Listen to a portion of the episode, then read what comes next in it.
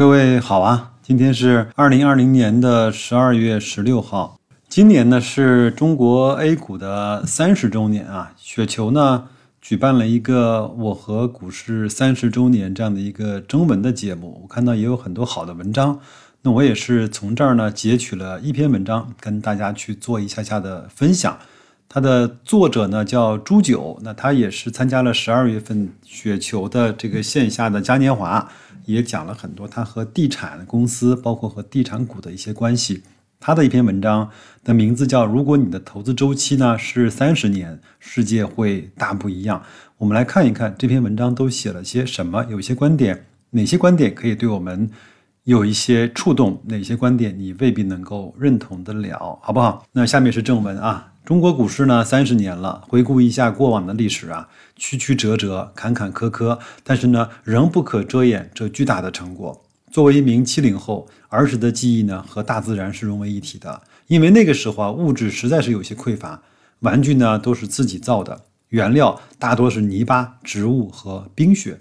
九十年代啊，从懵懂的孩童啊开始。来看世界的起点，经常会在一些电影里发现，原来啊，世界上还有这么多好东西。从二零二零年回望啊，三十功名尘与土，八千里路云和月，我们经历了怎样的奋斗和努力呢？才迎来了今天的中国。资本市场始终是上层建筑，尽管呢也有许多不可避免的误区，但是国人勤奋与永不停歇的向上精神，一次次的力挽狂澜，在无数投资者最绝望的时候呢，市场总能让我们找到希望。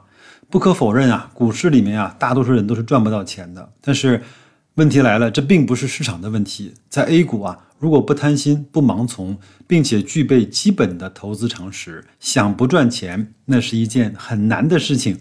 我相信很多人对这句话应该是有所意见的，对不对？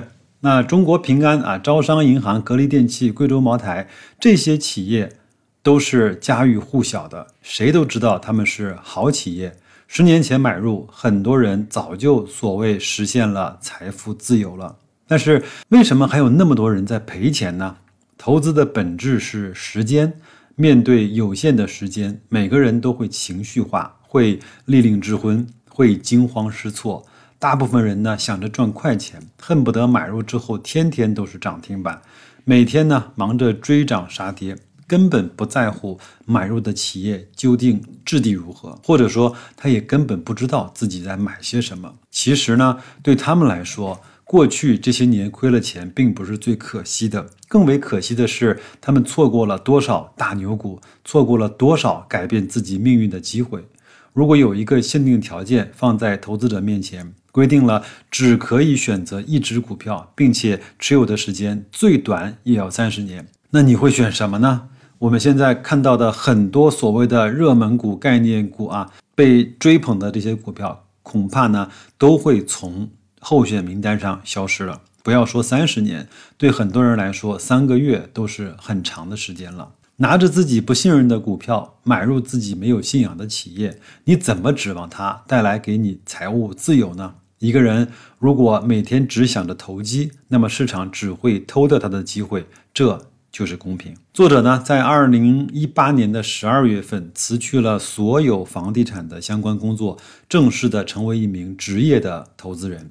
这个职业呢，并不是说我的投资能力非常职业，而是说我的投资就是我的职业。我靠投资来养家，整整两年时间过去了，这段时间的收获是巨大的。除了研究企业呢更加深入之外，更重要的是。收获就是时间呐，有些股票两年前的认识和现在其实并没有特别大的区别，但是把时间带入之后再去看这个企业，会发现真的是大不相同。有的人的时间是以天为单位的，而我现在的时间感呢是以年为单位的。在我看来啊，巴菲特啊，段永平啊。这些投资大师的时间感，则是以十年为单位的。这种时间感的区别，决定了面对同一件事情，各自的思考维度会出现巨大的不同。一个企业的季报低于了预期，有一些人就会慌了手脚，而有一些人则会微微一笑，因为那改变不了企业长期的发展轨迹。一只股票下跌了百分之三十，有些人呢会彻夜难眠。而有些人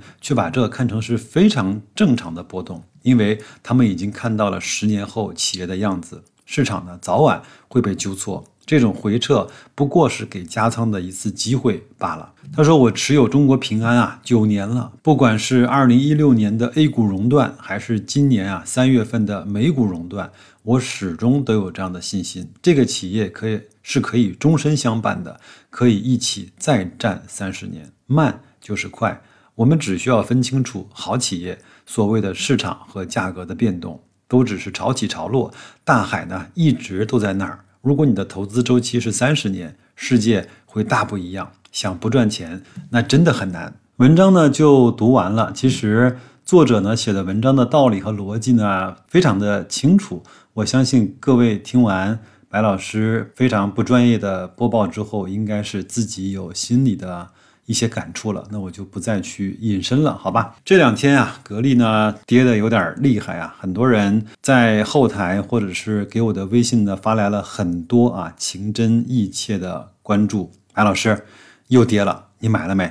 白老师，外资买爆了，被 MSCI 剔除了，咋办呢？白老师，格力真的做了手机？白老师，格力到底有没有什么问题呢？哼我觉得是这样啊，就是前面呢，我会给大家喝一些鸡汤啊，包括说一些抚慰的话啊。我觉得，如果你听我的节目啊，超过了一百期、两百期，甚至是五百多期，你都听过了。其实我对格力的分析也好，追踪也好，或者是你叫情怀吧，或者叫执念也好，其实一直呢也都没怎么变化过。因为我就觉得它是一家我能够信得过的公司，它那个管理层不会。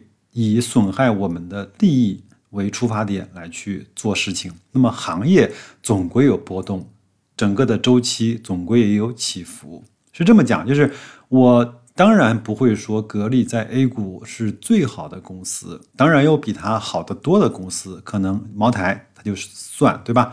那有一些呃医药企业、高科技企业，那现在来看，整个的发展的前景和市场的空间要远远的大过格力。但是那些你懂吗？那茅台现在在一千八百多块的价格，它是一个适合你买入的价位吗？我觉得这些你都要拿来掂量掂量的。那我也想问一下各位啊，就是在你拿不定主意，想从白老师这儿获得一些支持、抚慰或者是什么的话，那你先问一下，你当初买它是因为什么？只是因为高领投了它吗？还是因为它被卖外资买爆了？还仅仅是因为白老师自己买了它，而且做了一个这样的节目就被白老师所忽悠了？那有人说。你买你就告诉我，你卖你也告诉我，我就跟着你做。我说对不起，我做不到，因为我不能对你的收益负责。那那如果白老师看错了，自己的钱砸在格力这只股票上，那我得认，对吧？那我得去撞墙嘛，甚至我得啊洗心革面，重新去呃做更多的工作，以养活我的家庭。但是你如果亏了钱呢，白老师不能够帮你去做。你亏损的那部分的责任，张磊也不可以，外资显然更不可以。谁可以？只有你自己可以。所以我们在一块儿呢，更多的是做两件事儿。第一个呢是追踪这个企业的发展，它的质地；第二个呢是提高我们自己买股票或者是选择公司的。水平以及持股的心态这两件事儿，我更愿意跟大家一块儿去分析，好吗？另外呢，我们再把就像朱九这位作者讲的一样，把这个时间的维度加上，很多事情可能在今天的定论或者是在今天的判断就会更容易的被做出来，你说是吧？这两天还发生了几件有意思的事情，第一个呢是上交所和深交所呢。把整个退市的机制呢，又重新做了一次调理。那我至少个人看完之后，我觉得退市还是太不容易了。应该让那些不好的公司、不诚信的公司、特别垃圾的公司、坑害中小股东的这些公司，方便、容易、绿色通道更加快捷的退市，因为。我们中国的股票现在来看太多了，只有这样呢，那些炒小、炒新、炒差啊，我们认为它根本就不符合逻辑的这种投资的策略才会被遏制，我们整个的投资者呢才会回归到投资以质地为基础的判断依据的投资方法上啊。还有呢，在昨天就是周二嘛，仁东控股啊，居然打了一个地天板，在跌了百分之十之后，大概是在一分钟之内就打到了涨停板。你说这是什么样的奇观的现象啊？在跌了十几个跌停板的时候，它的市净率还有八倍，在一个封涨停的状态下，它的成交额居然有三十三个亿，换手率大家听好了啊，当天的换手率是百分之四十四，也就是说将近一半的筹码被交换过了持有者。那你想想看，这难道不是一个奇观吗？反正白老师个人认为啊，这个闹剧。还没有结束，反正我们呢就进入看戏模式，看他什么时候从闹剧进入悲剧，最后呢再进入惨剧。最后呢再统一回复一下这两天被问的最多的一个问题：白老师，你又加仓了吗？我又加了，基本上每次当天格力跌到百分之三啊，或者是四，我都会加一次。如果各位你在这个时候看着格力下跌，你要加仓已经变得极度的不适的话，我的建议是先停一停，想一想自己买入格力跟持有格力，包括跟加仓格力的逻辑，还是不是当初的你的那个选择？如果是的话，说服自己；如果不是的话，也说服自己不要在这样的区域待时间太长，要不然整个你的投资心态就会完全的被打乱，好吗？我们投资是为了更好的生活，而不要让投资去影响我们的生活态度和生活的